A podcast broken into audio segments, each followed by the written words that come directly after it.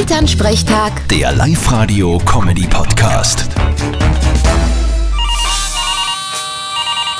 Hallo Mama. Grüß dich, Martin. Sag einmal, hast du von den Novagog schon einmal was gehört? Ja, sicher.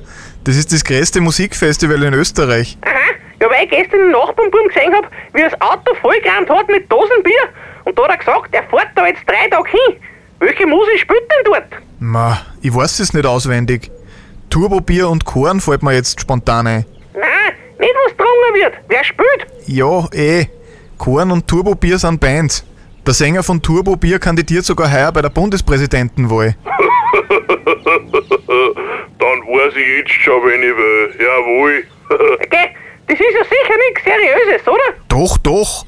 Der ist sogar fertig studierter Arzt. Ha, Sachen gibt's. Fährst du auch dorthin auf das Novagog? Na, drei Tage nicht duschen, Dosenfutter essen und dauernd an Sitzen haben. Da kann ich Homeoffice auch machen. Vierte Mama. Ja, ja, bitte, Martin.